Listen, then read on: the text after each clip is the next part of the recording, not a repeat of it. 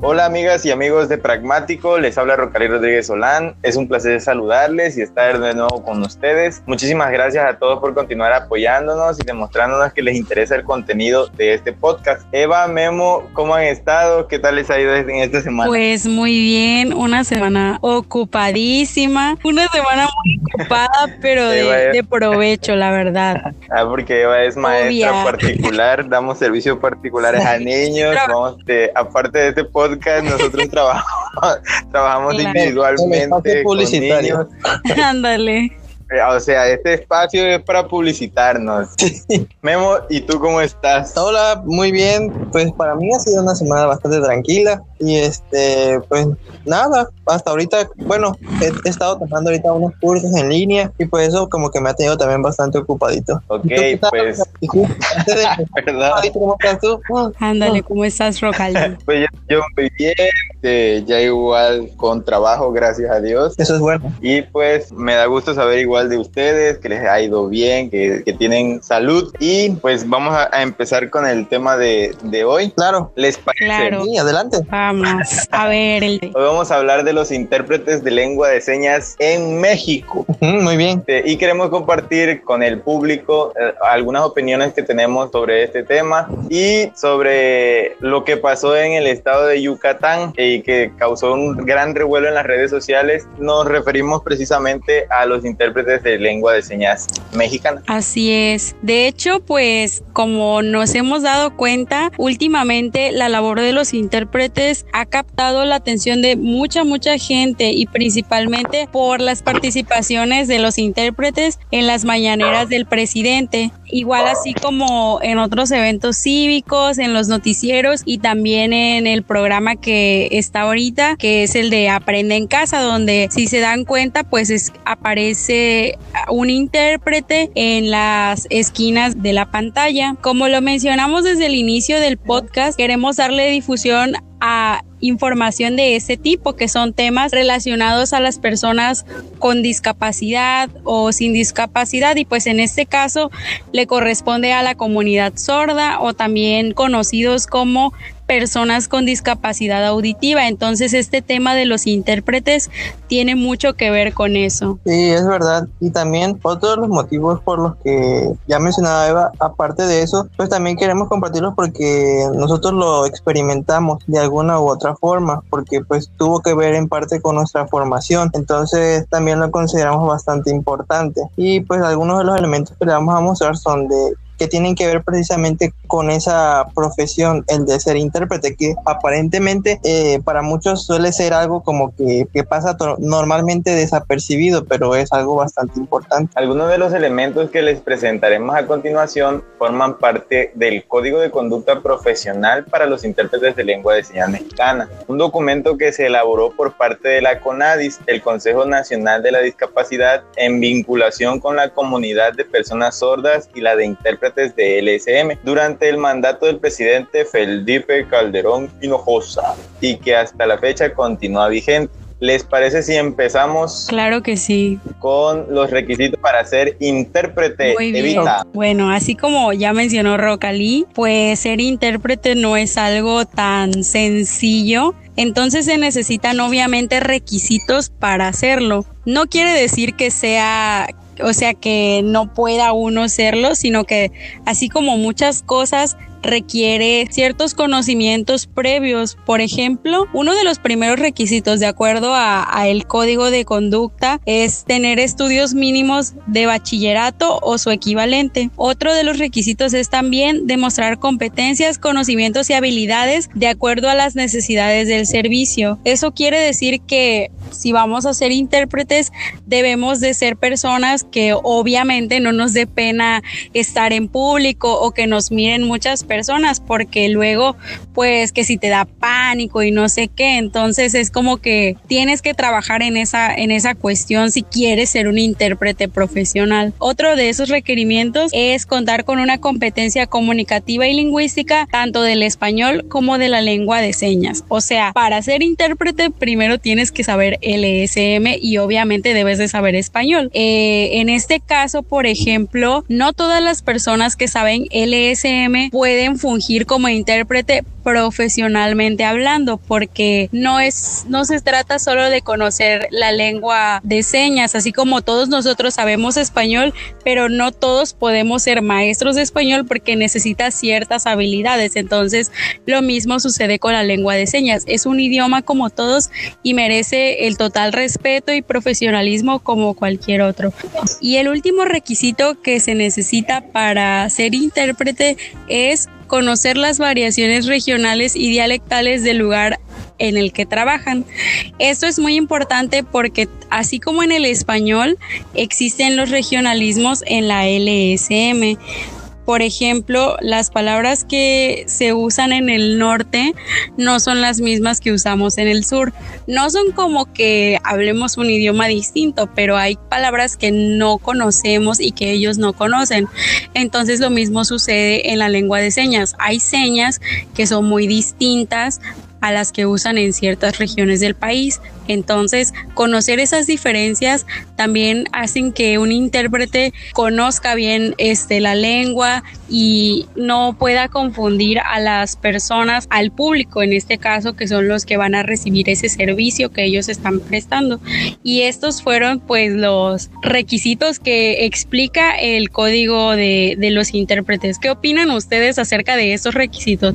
Para mí está Yo al menos pienso que el primer requisito a mí me llamó la atención porque, o sea, puedes tener estudios mínimos de bachillerato, o sea, ya acabas de tu prepa y puedes prepararte en este campo laboral. Ah. Te siento que eso da apertura a que más personas se involucren en, en este bonito trabajo. Y como dato curioso, en México solamente hay 35 intérpretes certificados, o sea, no, no hay muchos como en, en Estados Unidos o Canadá que el número pues sobrepasa creo los 100. Sí. Entonces, siento que en México estamos todavía un poquito rezagados, no hay muchos intérpretes o, no llama mucho la atención, por lo mismo, por lo que no nos los inculcan cuando estamos en, en la escuela y muchas personas igual pelean por eso, porque la lengua de señas sea pues una materia Sí, pues sí, pues, debería de Sea, ajá, sea, este, se incluya demasiado a las personas sordas en, en, la vida. Sí, porque últimamente me he topado con bastante gente en redes sociales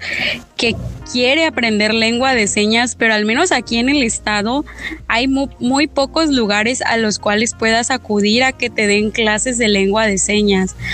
Nosotros sabemos cosas básicas y quizá un poco más de lo básico que, que, muchas, que, muchas personas conocen, por ejemplo el abecedario y esas cosas, sí lo sabemos y un poco más de eso, más allá cosas de gramática. La gramática. Exacto, los movimientos, la expresión corporal, o sea, cosas que, que mucha gente que solo se sabe la dactilología, o sea, el abecedario, este, allí, hasta allí se limitan y tienen pensamientos como que de que todo se habla deletreándolo, cosas así, pero, pero pues no, o sea, creo que también nosotros tenemos una responsabilidad en esa parte de informar a las personas que nos rodean acerca de, de esas cuestiones.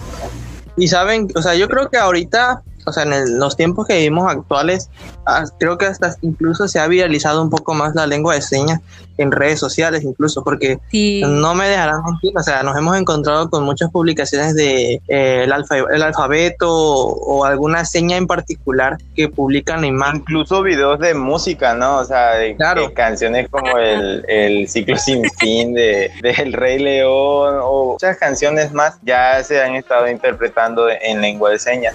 Sí, creo que incluso a gente que, así, perdón que te interrumpo, Roca, sino que hay gente que, aunque tal vez no domine como tal, así como decían ustedes, la lengua de señas, pero ya tiene como que esa intención, y es lo que decías tú, Roca, de las canciones, que ya incluso, también aparte de eso, hay personas que ya se dedican a subir contenido, o sea, vocabulario de animales, de cosas, o sea, y sin, una infinidad de cosas, pues, para, para que la gente lo vea y tiene una gran recepción. Sí. No sé si ustedes están preocupados con eso. Siento que igual hay, hay un gran número de, de personas sordas que, que, quieren ser incluidas, incluso el, el, vocabulario de servicio de salud, ¿no? Que, que también se ha estado llevando mucho porque cuando un sordo llega a un hospital, o sea, no saben ni cómo atenderlo, incluso los paramédicos claro. son los que están más interesados porque son los que dan la atención previa a ingresar a un hospital. Entonces, este tema sí se ha ido globalizando demasiado, al menos aquí en, en el estado. Sí, eso es muy cierto. es cierto. Ok, bueno, uh, lo, que, lo que sigue a continuación tiene que ver con los principios éticos en cuanto a la labor del intérprete. El primero está catalogado como confidencialidad y bueno, este nos habla un poco también de la acción del intérprete. En esta recalca, de hecho, la confidencialidad, el guardar secreto a esa información de la cual esté interpretando y únicamente hace referencia a que si alguna autoridad oficial o judicial solicite dicha información, el intérprete digamos que es como el que mantiene la última palabra en, en si compartir o no esa información con dicha autoridad. Aquí creo yo también que creo que no nos, no, no nos hemos topado con esa situación de que de, ese, de esa tal confidencialidad porque normalmente nos solemos ver a los intérpretes en actos cívicos o en, en las mañaneras del presidente o en la televisión en algún noticiero. Pero pues cabe recalcar también que a lo mejor tiene que ver la situación igual de la persona a la cual se le está interpretando, porque si es una persona sorda, a lo mejor dicha persona no quiere compartir alguna información con el oyente o viceversa, entonces el intérprete es el que se queda con la última palabra. No sé qué opinan ustedes. Siento que la confidencialidad va en cualquier trabajo, ¿no? Incluso en el de en el de maestro, lo que pasa en, en la escuela, o sea, que entre maestros se defienden, entonces este, se puede guardar este, la confianza en eso y aquí pues igual en que todo lo que el intérprete interprete por así decirlo tiene que, ser imparcial en lo, en lo que lo que se está diciendo. Por ejemplo si es un no sé un divorcio de personas sordas él nos puede dar su opinión o, o apoyar a la persona que está interpretando en contra de tal persona. Entonces es muy importante guardar la confidencialidad. Sí, yo igual siento que también ese punto de la confidencialidad se refiere a lo de, por ejemplo, cuando, o sea, es una información delicada, por así decirlo. Um, vamos a poner una situación de ejemplo, o sea, tú eres el intérprete con tu personal de, una, de una persona sorda, entonces te toca acompañarlo, no sé, a alguna eh, consulta médica y le dan un diagnóstico pues de alguna enfermedad terminal o lo que tú quieras. Entonces, la persona sorda es la que va a decidir cuándo dar esa información a, las personas que se las quiere compartir. O sea, no es no al intérprete no le correspondería usar esa información a favor, en contra, lo que sea. O sea, es como proteger a la persona sorda también. Claro o sea, es como, como dice la canción, tú y yo somos uno mismo, o sea, yo nada más soy tu, tu, tu mediador, yo soy tu puente de comunicación con oyentes y lo que sea, pero hasta allí, o sea, de mí no sale ninguna otra cosa que no sea lo que tú me indiques. Entonces creo que tiene igual que ver bastante esa parte, porque puede que sepamos incluso una información muy importante, entonces pues no es como que vayamos a correr y a chismearla. Entonces creo que ese principio, la verdad, para ser el primero está muy, muy fuerte y lo dice clarísimo. Como un ejemplo igual sería en una conferencia, ¿no? Este, hay una persona, una persona sorda está dando una, una, una conferencia y el intérprete lo está interpretando, shala, shala. Entonces, el oyente le surgen dudas de la conferencia y lo que hace es preguntarle al intérprete pues sobre X tema, ¿no?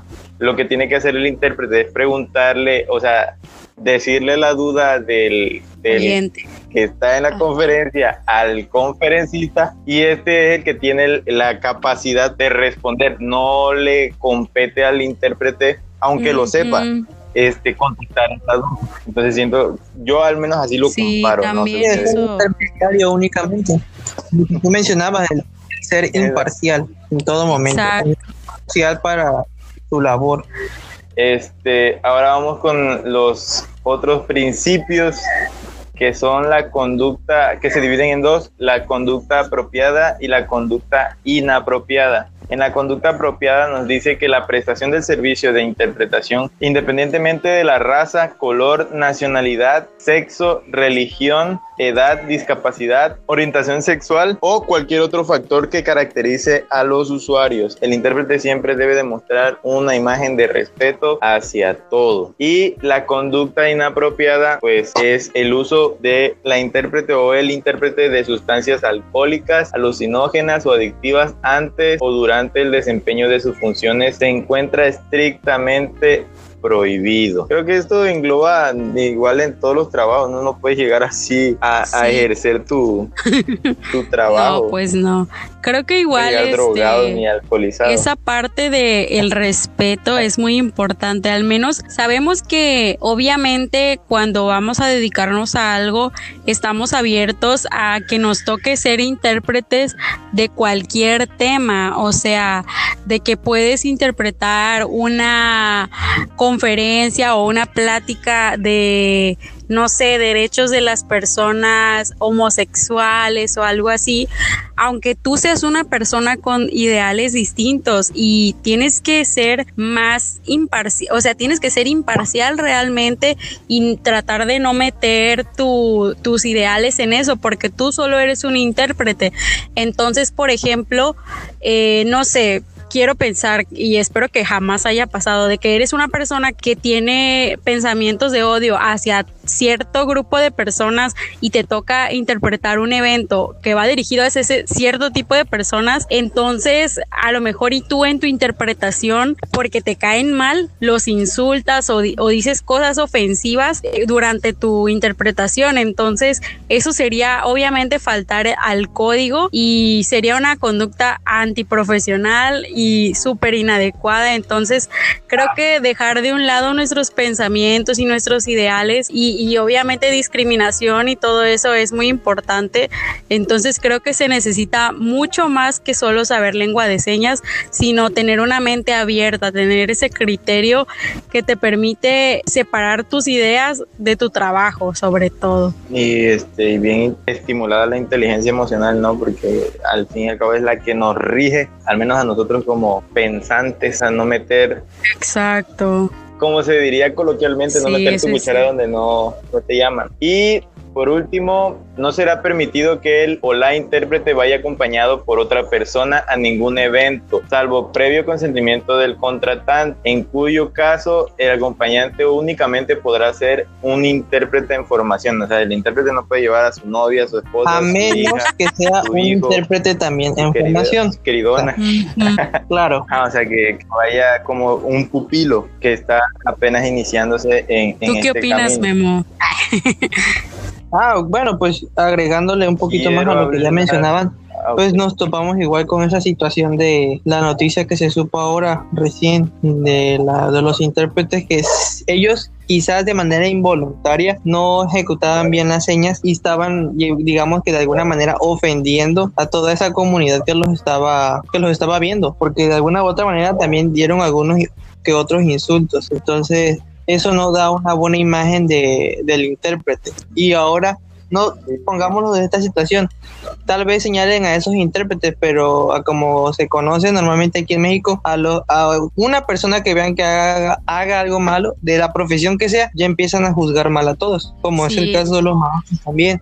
con uno que cometa un error, se van en contra de todos. Claro, sí, eso es bien cierto. Sí, por, ahí es donde se aplica el por uno pagan todos. Esta noticia se volvió viral, o sea, todo el mundo que sabe o habla lengua de señas se, se enteró es algo feo porque se están violentando igual los derechos por de las ejemplo el derecho al acceso a la información. O sea tú estás confiado de o sea si no sabes lengua de señas tú estás confiado que hay alguien interpretando. Y como tú no sabes lengua de señas tú ni sabes si está diciendo verdad mentira o si está insultando o diciendo las cosas bien. O sea tú ves a alguien moviendo las manos y no sabes lengua de señas y tú dices ah está interpretando pero no te pones a ver. O sea una persona de todas las que vieron eso, o sea, una persona se dio cuenta, o sea, y no fue una, una persona adulta, fue un niño, o sea, fue, fue, fue un niño sordo, entonces cómo eh, no, o sea, si todos supiéramos lengua de señas o tuviéramos un conocimiento básico, diríamos, no, pues no tiene como que mucho sentido lo que está señalando. En realidad el mensaje no tenía nada de sentido, o sea, el, el presidente estaba hablando de una cosa y el mensaje que ya era creo que barco, de barbaridades de este, febrero, ajá. Sí, porque la señora, o al menos hubo una señora que dijo que, que, que le envió el video del mensaje a dos personas sordas y las dos personas sordas le tradujeron el mensaje tal cual y o sea, era una gran discrepancia de todo el mensaje que estaba hablando.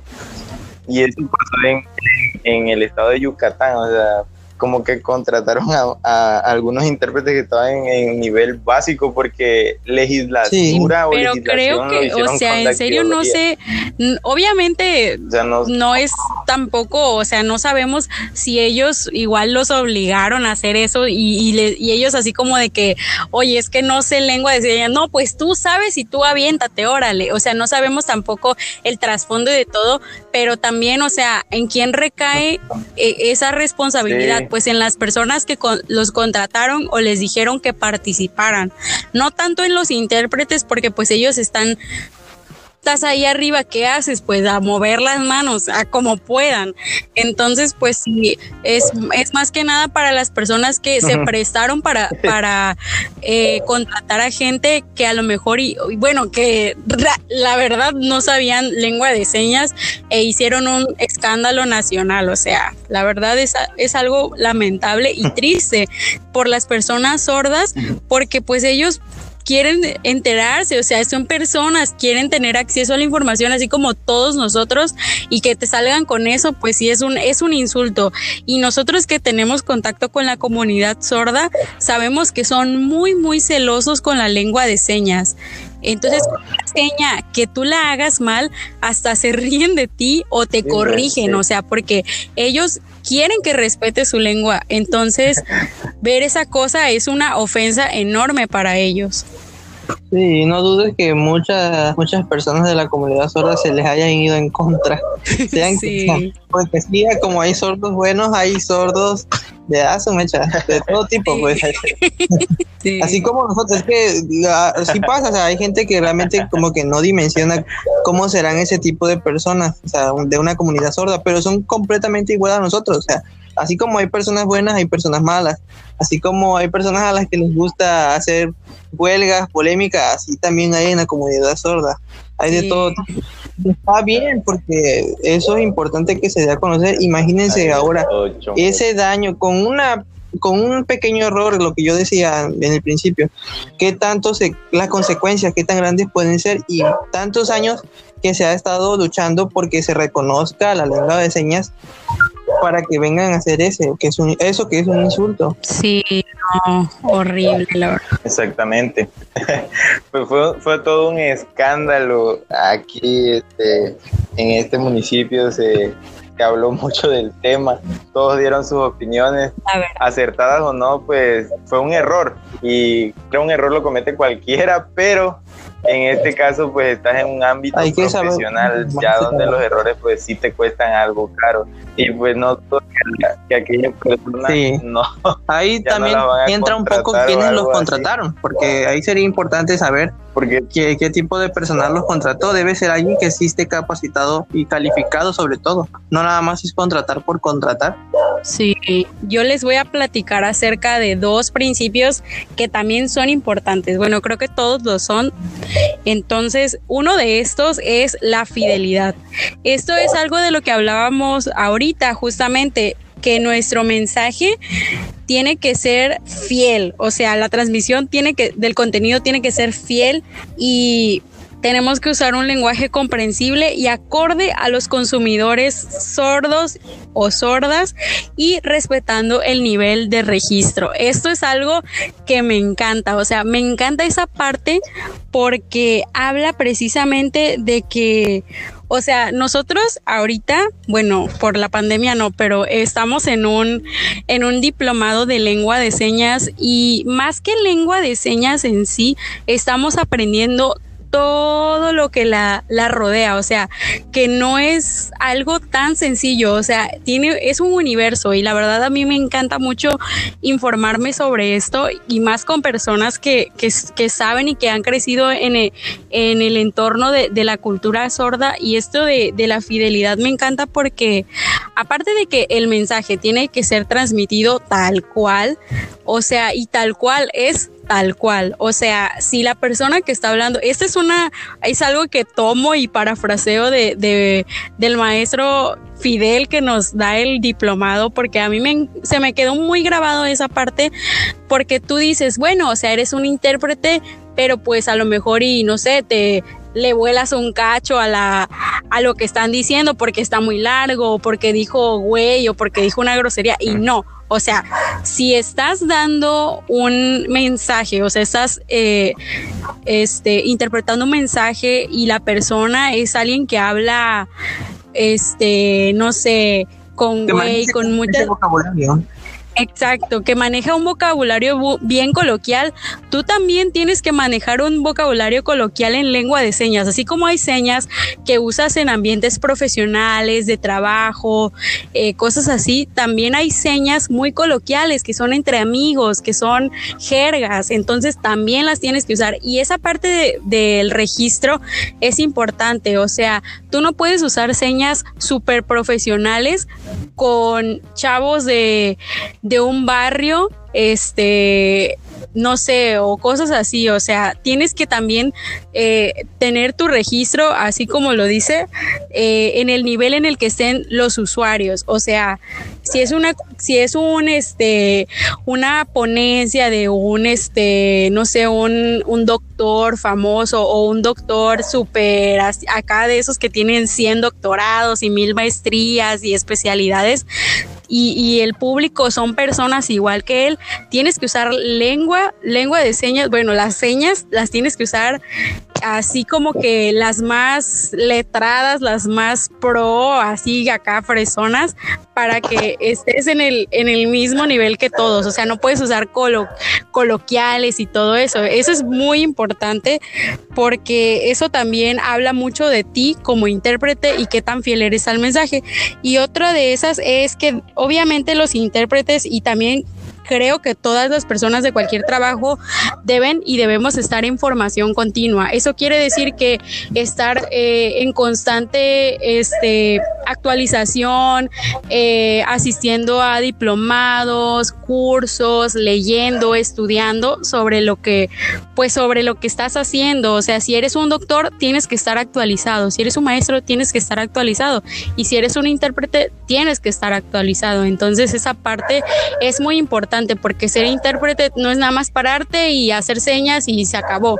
O sea, tu trabajo no empieza y termina allí, sino que es mucho más. Tienes que estar actualizado porque puede que salgan nuevas señas. O sea, por ejemplo, hace 10, 20 años no existían las señas de WhatsApp, Facebook, Instagram y ahora sí. O sea, y si tú te quedas en los años 20, bueno, hace 20 años, hace 10 años, te quedas ahí. O sea, entonces tienes que, que en serio actualizar ¿Ustedes qué piensan de, de, eso? Creo que tienen mucho que decir acerca de lo del registro y todo eso, porque creo que a nosotros nos gustó ese tema. Entonces, ¿ustedes qué opinan? Cabe recalcar que también nosotros estamos en el mismo diplomado con Eva, entonces también somos, digamos, testigos de todo eso que está diciendo. Y sí, tiene mucho sobre todo. que ella hable. Sobre todo en la parte de nivel de registro, porque no te vas a dirigir de la misma manera a unos niños que a un adulto. O sea, hay un mundo completamente diferente ahí también.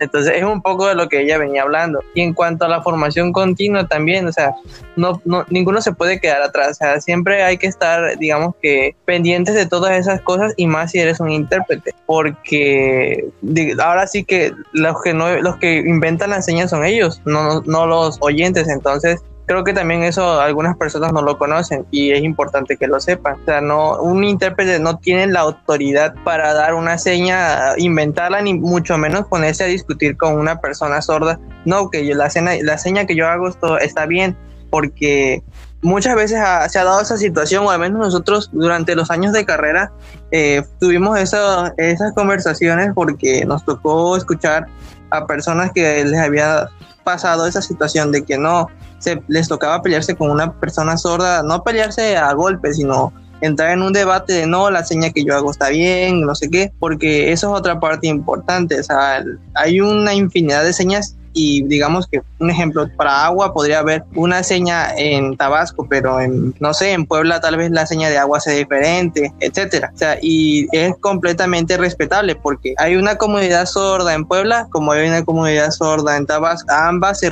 tienen que respetar esos este ahora sí como llamarlos modismos dentro de su lengua de señas. Exactamente. Y pues agregando un poco lo que ustedes acaban de decir, siento que lo de formación continua, al menos en en, aspectos de, de, la vida cotidiana o la vida diaria. Personalmente me ha ayudado porque no hace mucho me inscribí, o sea, aparte de estar en el diplomado con ustedes, me inscribí a un, a un curso de lengua de señas mexicana en, en el BIF de la Ciudad de México, la CDMX. Creo que me sí, muestra igual, ¿no? Okay. Entonces, de ahí donde se toma eso de, de que tenemos que tener como, o sea, no que nosotros seamos intérpretes, pero el intérprete debe tener una formación continua, se tiene que estar informando, tiene que estar leyendo, investigando.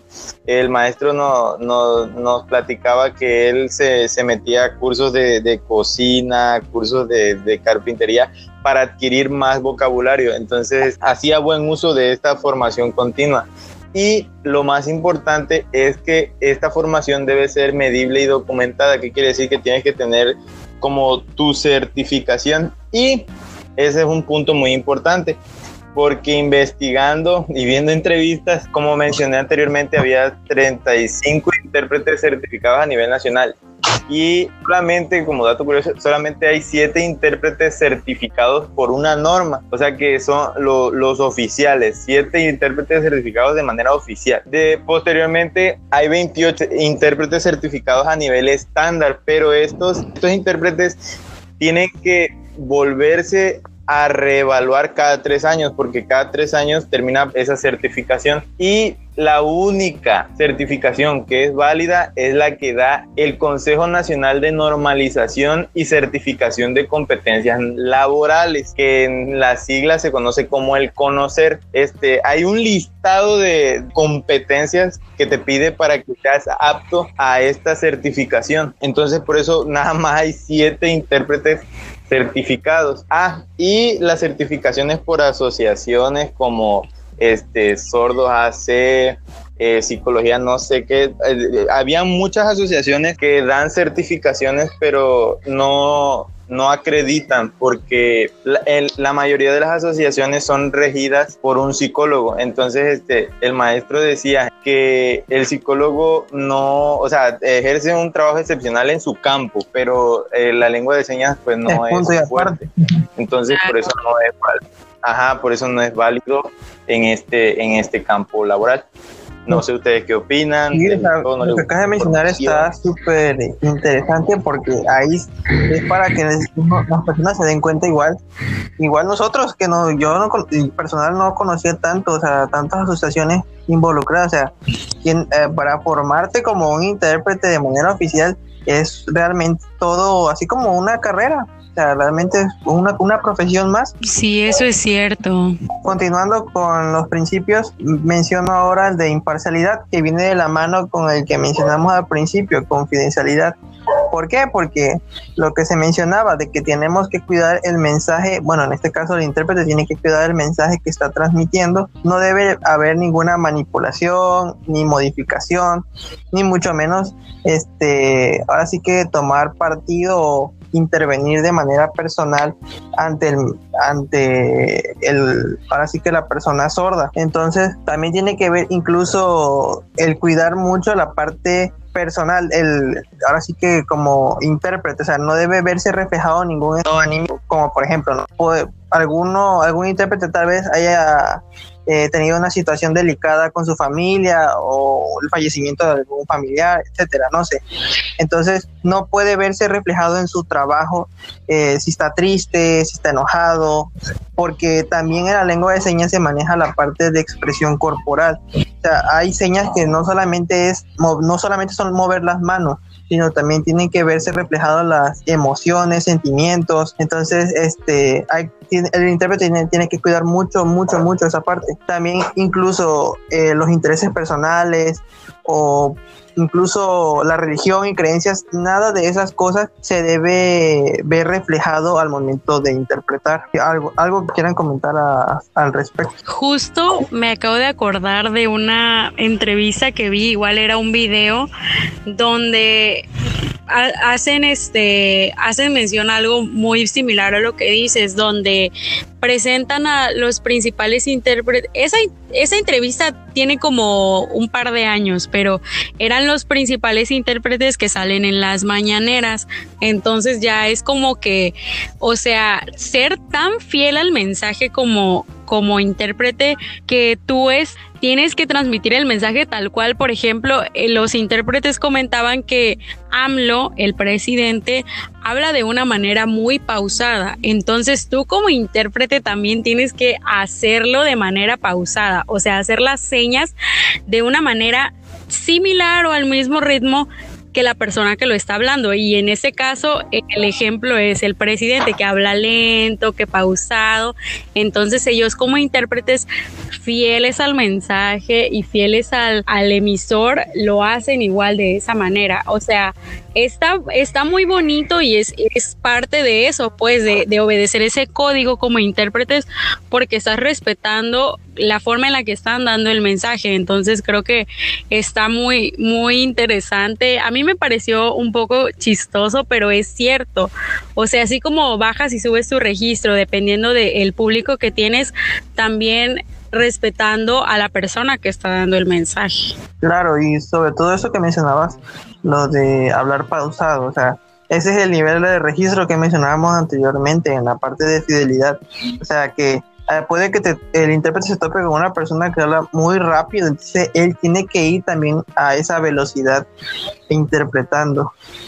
Sí, igual es a la persona que está interpretando, está hablando con groserías que no, no se ha visto, pues, pero si se llega a ver, este, tiene que transmitir el mensaje fiel a lo que está diciendo, incluso si está diciendo groserías y está insultando a, a un tercero, este, no se debe de, guardar, por ejemplo, de, de si, si, dijo alguna grosería, ¿no?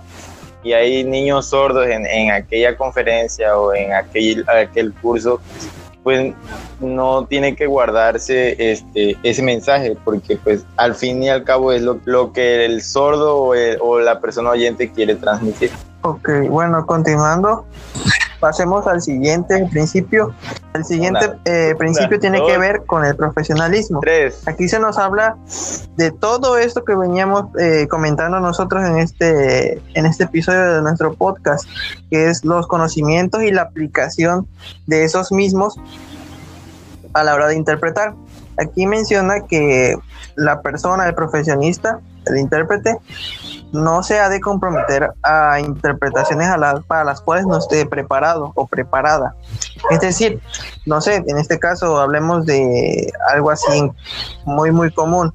O sea, tal vez a la hora de interpretar un docente en un evento, no sé, para el presidente municipal, por así decirlo, de algún lugar, para una situación así, él no estaría calificado o preparado realmente. ¿Por qué? Porque no es, digamos, que su campo de trabajo. Eh, un intérprete, digamos, que tiene que ver con la educación, estaría capacitado para darle clases a chicos, a niños, niñas, dependiendo igual para cuál esté, este, digamos, que certificado. Entonces, aquí entra también la parte de que si al momento de que el intérprete tú desde su misma capacidad para mantener esa imparcialidad, debe renunciar a, a esa prestación de servicios, obviamente haciéndolo con antelación y además proporcionar también otra vía para que ese servicio de interpretación se pueda llevar a cabo. No siento que si no, no nos ha pasado que al menos en la en la normal donde nosotros estudiamos a veces este ya nos ponen a interpretar o nos ponían. Ya salimos. Este nos ponían a interpretar el homenaje o el himno nacional que eran eran temas que, que sí se conocían que eran este que lo veíamos o lo interpretábamos cada lunes. De igual manera había había habían eventos que que quizás algunas instituciones ajenas querían el servicio de nosotros como estudiantes, como intérpretes, pero realmente no, no estábamos preparados para interpretar ahí, ya sea política, ya sea, este, no sé, algún juicio, cosas así. es mejor no meterse o no aceptar ese servicio porque estaríamos violentando igual los derechos porque pues, es un tema que no dominamos y seríamos acreedores a alguna sanción. Eva. a lo que dijeron que es muy cierto esa parte de que si no dominamos bien un tema, mejor así lo dejamos para no meter la pata, la verdad. Así como veníamos mencionando de ese suceso que pasó en ese estado, en, en otro estado de aquí de México, de que obviamente ellos no dominaban la lengua de señas y pues pasó lo que tuvo que pasar. Entonces nosotros, así como, como mencionan, conocemos a muchas personas que conocen la lengua de señas y la dominan muy bien y que las han llamado para interpretar en ámbitos este, de gobierno y cosas así e incluso legales y este y han dicho que no, han tenido que decir que no porque son temas muy controversiales o son temas en donde se toca información bastante delicada.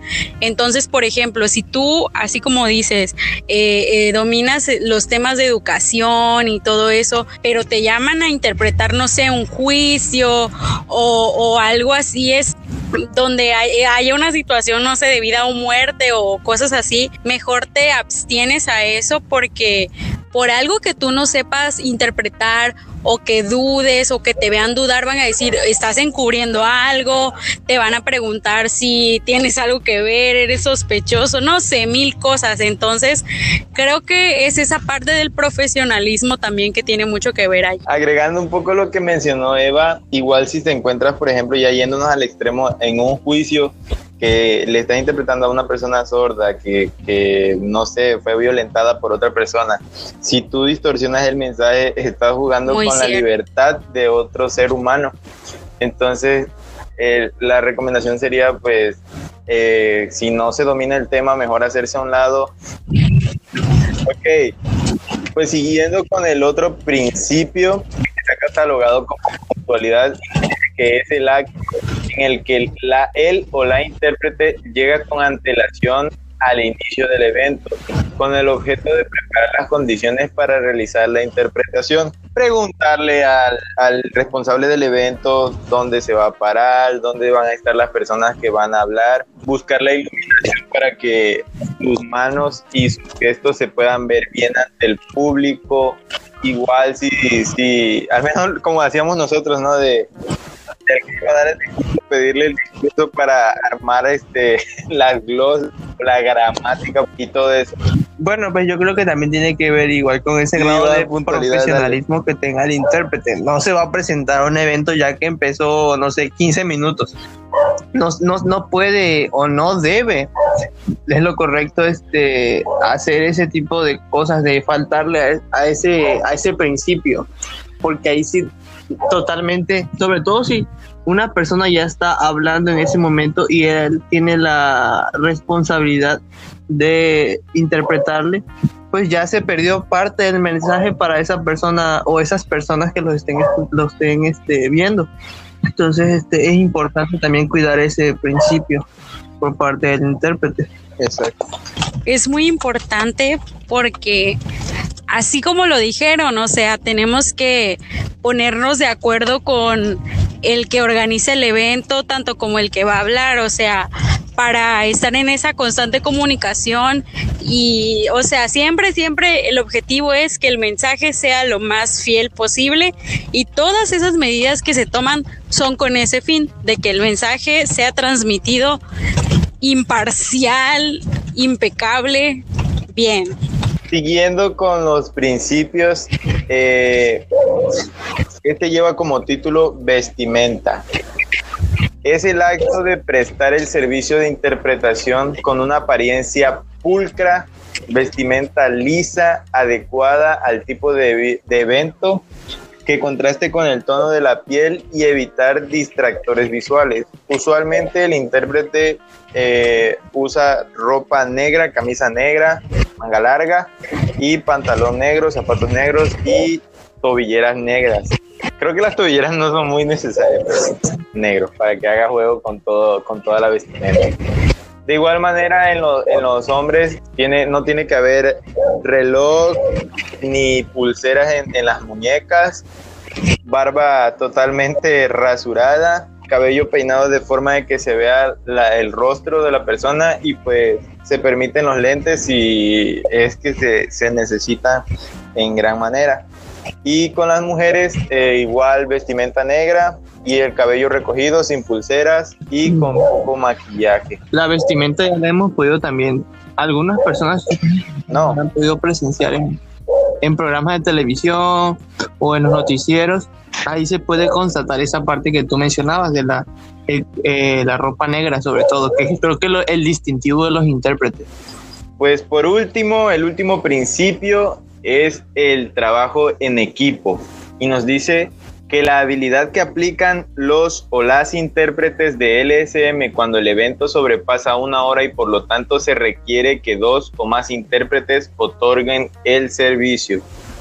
Esto es, visto, ¿no? Es muy visto de que si un mensaje o, alguna noticia este, se extiende, eh, se va cambiando de intérprete. Esto con el fin de darle descanso al compañero y para que la, la persona no se sature o no se estrese de manera de que pueda, pueda transmitir muy bien el mensaje y no, no afecte esa parte del cansancio mental y la persona sorda pueda disfrutar de un mensaje pues bastante claro de lo que el oyente quiere transmitir.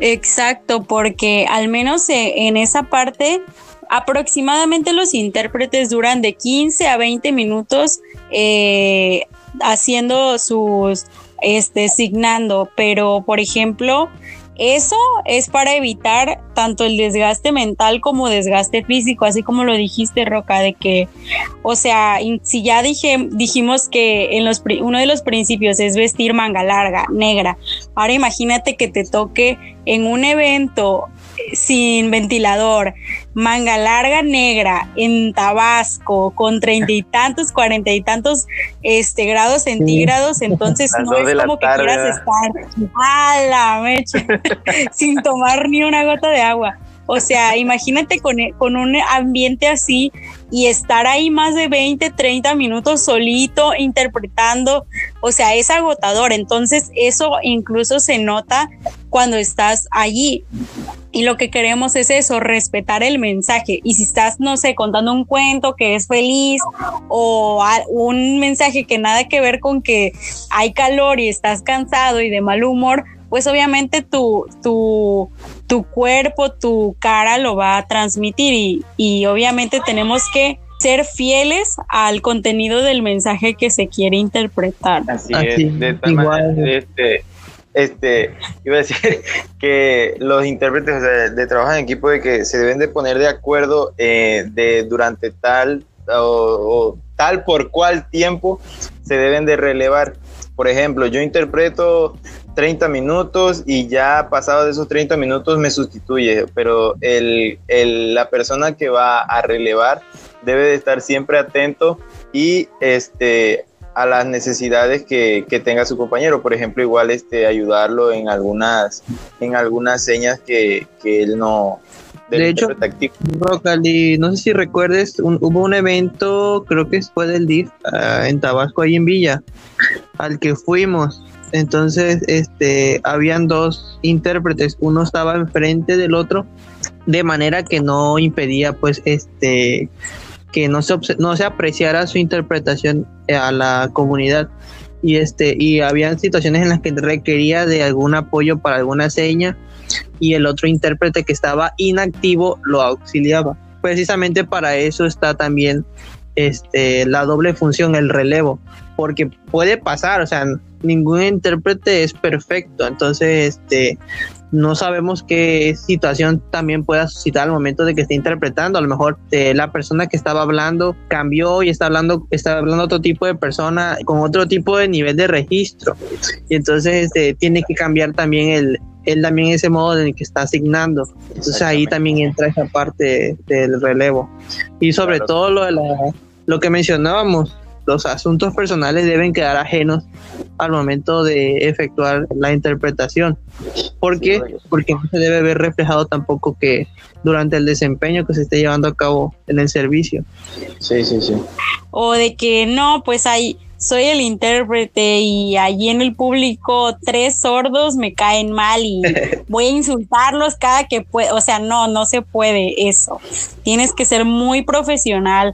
Creo que es, o sea, mucha gente no, no sabe que existe un código de conducta profesional para los intérpretes. O sea, es más que saber la lengua de señas, es más que conocer sobre el tema que vas a hablar, sino que es un trabajo que, tiene que ver con, con muchas cosas que, que muchos ignoramos, como tu estado de ánimo, tu situación, tu lenguaje corporal, o sea, creo que eso es bien, bien, bien, bien importante. Entra en juego, digamos, quizás de alguna manera muy este coloquial toda tu persona porque lo que ahora sí que tu mismo cuerpo en general es el que se está viendo reflejado para pues, el momento de que estés interpretando. O sea, todo lo que hagas o no hagas es este, visible para la audiencia. Entonces, hay que ser, un intérprete tiene que ser bastante cuidadoso en esa parte. Claro que sí. Bueno, pues ahora vamos a hablar de las recomendaciones que nos da este manual del código de, de intérpretes. Y el primero es conocer los acuerdos internacionales entre la Federación Mundial de Sordos, WFD por sus siglas en inglés, y la Asociación Mundial de Intérpretes de Lengua de Señas, WASLI por sus siglas en inglés. La segunda, amigos. Cumplir cabalmente con los principios antes mencionados, prioritariamente con el principio de confidencialidad. Y el tercero, aquellas personas que no cumplan con estos principios establecidos faltarán al principio de profesionalismo y podrán ser sancionados de acuerdo a los términos y condiciones de los contratantes o los reglamentos de las asociaciones en la materia que se encuentren afiliados. Pues yo creo que la información que acabamos de comentar en este episodio creo que es bastante importante porque, pues como lo mencionamos desde un principio y venimos mencionando a lo largo de todo este episodio, o sea, es algo que la mayoría de las personas no conocen o hay una información, digamos, un poco dispersa o no correcta en cuanto a la labor de los intérpretes. Entonces, también hay que darles valor a eso que ellos están haciendo, porque es algo realmente importante, o sea, están transmitiéndole eh, el mensaje a la comunidad sorda. Así como nosotros nos estamos comunicando diariamente de manera oral, ellos lo hacen pero a través de sus manos y eso no le resta ningún mérito tampoco. Entonces, este, es importante que las personas lo, lo, conozcan. Y sobre todo nosotros también estamos aprendiendo nuevas cosas aquí. Yo me llevo eso que mencionabas, Rocali, de las diferentes asociaciones en cuanto a preparación para un este intérprete, lo que tiene que realizar para estar continuamente preparándose. Sí, y este, eso yo tampoco lo sabía, sino que vi una entrevista de el maestro Fidel, eh, una entrevista que le hizo la Secretaría de Educación eh, del Estado de Guerrero, eh, y ahí no, no menciona esas partes, ¿no? De que la, no cualquier asociación te puede certificar como intérprete, no porque asistas a una asociación de, sordos o cualquier asociación con X nombre, este, que esté dando, promocionando certificaciones de lengua de señas por medio de redes sociales, ya te hace un intérprete, sino que tienes que ir con, el conocer que, que creo que va de la mano con el apoyo gubernamental que es una institución que realmente te acredita como intérprete y en esta no necesitas estar este, reevaluándote cada tres años. sino que sí tienes que estar este, estudiando y preparándote para, para ser un mejor profesionista. Sí, y eso obedece a esa parte igual de la, la educación continua o este esa parte en donde, ándale, preparación, eso de la preparación continua, porque quiere decir que estás actualizado, que estás al tanto de, o sea, que te interesa realmente lo que estás haciendo. Y también en la introducción del código de conducta menciona eso, que este código, o sea, surgió hace pocos años, entonces no quiere decir que los intérpretes sean algo nuevo, sino que el código donde se expresa todo esto que acabamos de decir, eh, tiene muy pocos años y dice cosas tan importantes que a lo mejor y en años anteriores no se tomaban tan en cuenta o no se les daba mucha seriedad. Entonces todo esto es como que obedece lo que leemos eh, en los derechos humanos, en la ley general de inclusión, en cosas así, porque le estamos a les estamos dando acceso a, los medios de comunicación, acceso a la información. O sea, en tiempos donde no existía, no sé, tele o cosas así, ¿cómo te ibas a imaginar que la información, eh, información de, de, estos tipos valiosa como de el gobierno, comunicados, en este caso las mañaneras y todo eso, eh, llegaran a, a, las personas sordas. Entonces, es muy importante igual valorar todos estos esfuerzos que hacen los intérpretes. La verdad, o sea, leyendo todo esto, eh, no es como que veas que sea una tarea fácil, sino que requiere bastante compromiso, bastante responsabilidad.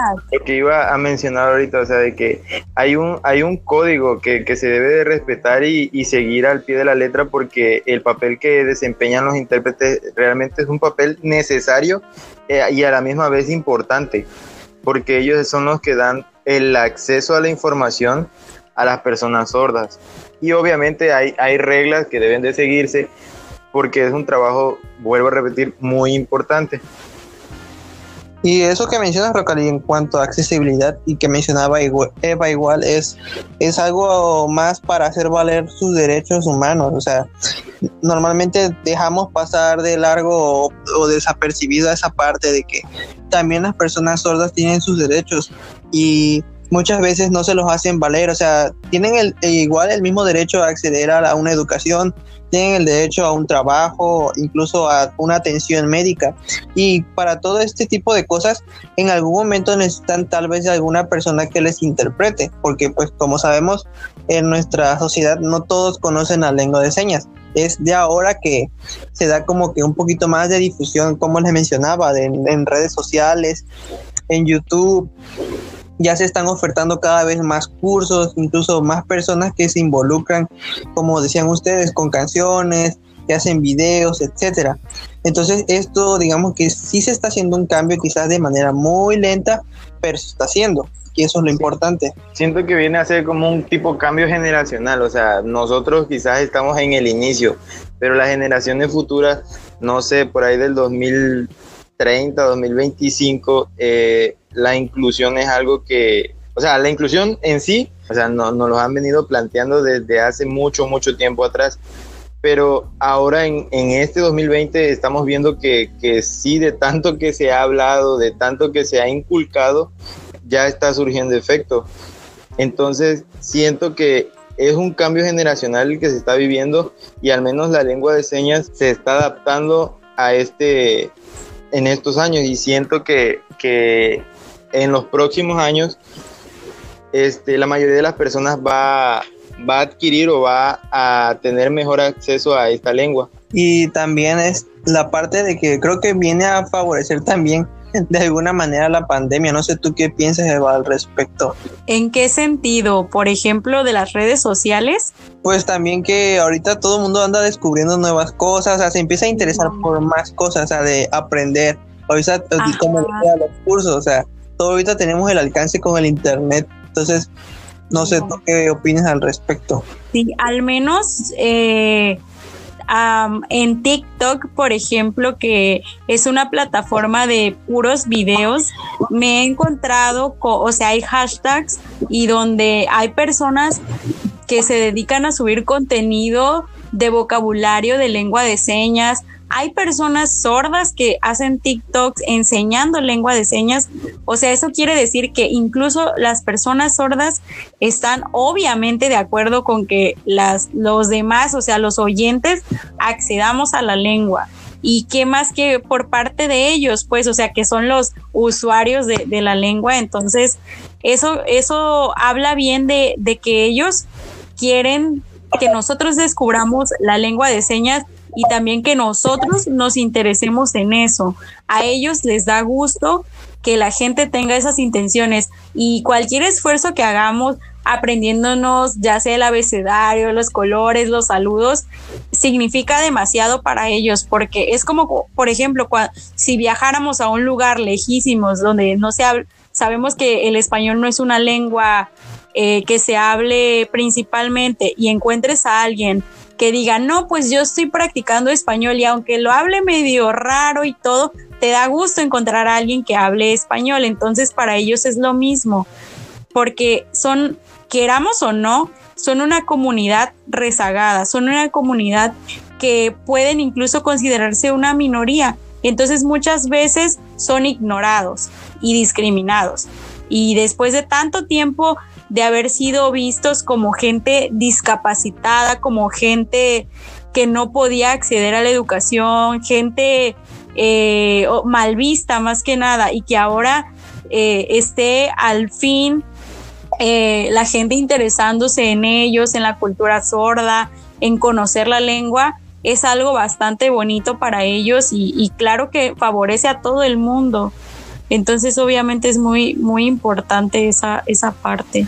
Que nos quitemos ya de la cabeza esa idea de que hay pobrecitos los sorditos o los sordomudos. O sea, también hay que saber referirnos a ellos. Son personas como tal, son personas sordas. Puedes hablarle, puedes decir, es un sordo, pero no tienes que decirle tampoco diminutivos ni calificarlo de otra manera. Es una persona como tú, como yo, como cualquier otra. O sea, olvidarnos de esa parte. Independientemente de eso, de que no puedan escucharnos, ellos se pueden comunicar de otra manera. Nosotros podemos adaptarnos completamente a ellos igual, sin ningún problema.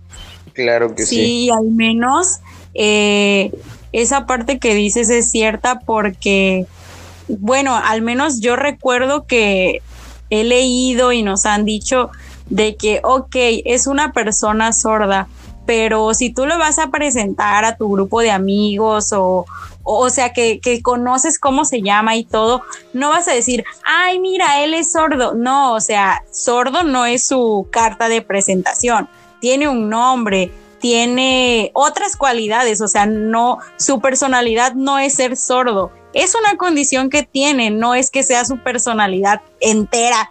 Eh, ser sordo. Entonces, si tú, si tú te sabes su nombre o si tú, este, no sé, o sea, lo conoces, sabes quién es, no, pues mira, él es mi amigo tal o ella es mi amiga tal. Y ya puedes añadir, si te lo preguntan, es sordo o tiene una discapacidad auditiva. O sea, no, no referirte como, o sea, porque igual allí estás como que haciendo énfasis en esa condición y es lo que no queremos, o sea, que sea sí es un, es un impedimento porque pues no puedes hablar con voz, pero puedes hablar con las manos. Entonces, eso no aplica solo con, con, las personas sordas, sino con cualquier otra persona, con cualquier otra condición y con cualquier discapacidad y lo que sea. O sea, siempre recordar que no son una discapacidad, que no son una condición, que no son una enfermedad, cualquier persona. Son personas como cualquier otra, como nosotros, y obviamente si nosotros tenemos una enfermedad o, algún problema, no, no nos gustaría que nos dijeran, ah, mira, él es el que tiene problemas en su casa, ay, se llama tal, o sea, no, primero quieres que te conozcan a ti, tu nombre y todo, y lo mismo. Sí. Sí, o sea, creo que debemos interesarnos primero por la persona antes de ver realmente cuáles son sus defectos, por así decirlo. Que defectos como tal no hay, o sea, no, no, no es por decir que también las personas ahora son, como le decía yo en un principio también, o sea, no hay personas eh, sordas buenas, personas, o sea, no toda la comunidad sorda es buena como tal. O sea, tampoco hay que fantasear con esa parte. Hay personas sordas que son buenas, personas sordas que son malas, personas sordas que también este, viven la pobreza, personas sordas que tal vez sean también son ricos. Ajá, entonces este sordos rateros. Exacto, hay, hay una comunidad entera y repleta de todo tipo de, personas, entonces este, no, no hay que ponernos a juzgar tampoco solamente, ah, es el sordito, ah, no sé, o sea, el mudito, porque así es como realmente todavía hay personas que se refieren a ellos, por más que uno trate de explicarles, aún falta cambiar esa mentalidad también, de verlos con otra perspectiva, porque realmente, o sea, no hay por no hay razón para darles este ese rezago. Les estás le estás negando esos derechos que ellos tienen y por los que tantos años han luchado. Claro, igual este, o sea, este es un tema que la verdad si lo abarcamos completo no terminamos porque igual falta tocar el, el tema del implante coclear, el, cómo lo ven ellos y cómo lo ve la persona que es oyente. Entonces, este, está bueno para otra plática porque nos está consumiendo el tiempo. Sí, este, deberíamos. Y si quieres, ajá, pues vamos a hacer una segunda parte, ¿les parece? Sí, claro. Estaría bien. Estaría bueno hacer una segunda parte. Igual, escríbanos, por favor, escríbanos en los comentarios. si les gusta. O en Instagram, donde guste, pero que. Sí, de, que, que, que se interactúe. De igual manera, en las redes sociales vamos a, estar este, elaborando este, encuestas de los temas que, quieren que hablemos o que les interesaría que habláramos. Este, igual eh, son bien recibidas las, las sugerencias, los comentarios, hasta las críticas también son aceptadas. Siempre y cuando sea algo constructivo, claro, o sea, no estamos aquí para, para juzgar a nadie. Para, hacer, pues. para, generar polémica ni nada. Eh, y para ir cerrando, pues este es un tema que a mí me gusta demasiado hablar y eh, pues una vez más creo que no, nos atrasamos una semana, ¿no? y les pedimos una disculpa porque nosotros queremos ser constantes, pero fueron temas ajenos a nosotros los que nos impidieron este, estar la semana pasada con ustedes. Vamos a tratar igual de echarle un poquito más de ganas y, ser más constantes. ¿Algo que quieran aportar, amigos? Pues ya nos declaramos este, fanáticos de la lengua de señas, definitivamente. Creo que a todos este nosotros nos gustan esos temas de de discapacidad auditiva, de lengua de señas, eh, más porque pues es como que lo, en lo que nos enfocamos un poco en la carrera, pero al menos en lo personal, gracias al diplomado que estamos llevando, que está en pausa, por cierto, por la pandemia y todo, ha este incrementado mi interés hacia la lengua de señas y todo eso.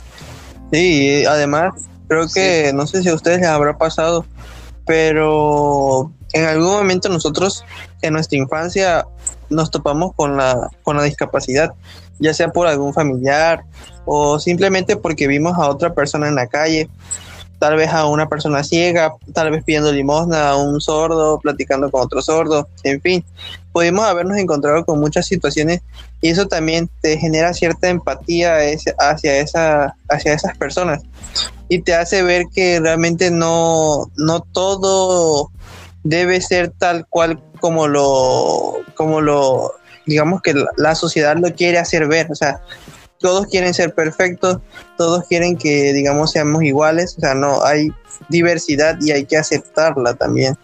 Claro que sí. Y pues, de nuestra parte sería todo. Muchas gracias por Síganos en nuestras redes sociales, estamos en Facebook, Instagram. claro que sí, estamos en Facebook, Instagram como Pragmático MX en Instagram y Pragmático a secas en Facebook. Este, pues ya dije, vamos a hacer encuestas y todo eso. Vamos a dar premios. La insignia de fan de El primero que comente se gana una una paleta de rocaleta. un auto. Patrocinador especial. Un auto Hot Wheels. bueno, pues nos vemos la próxima. Este, los queremos. Adiós. En el siguiente episodio. Adiós. Adiós.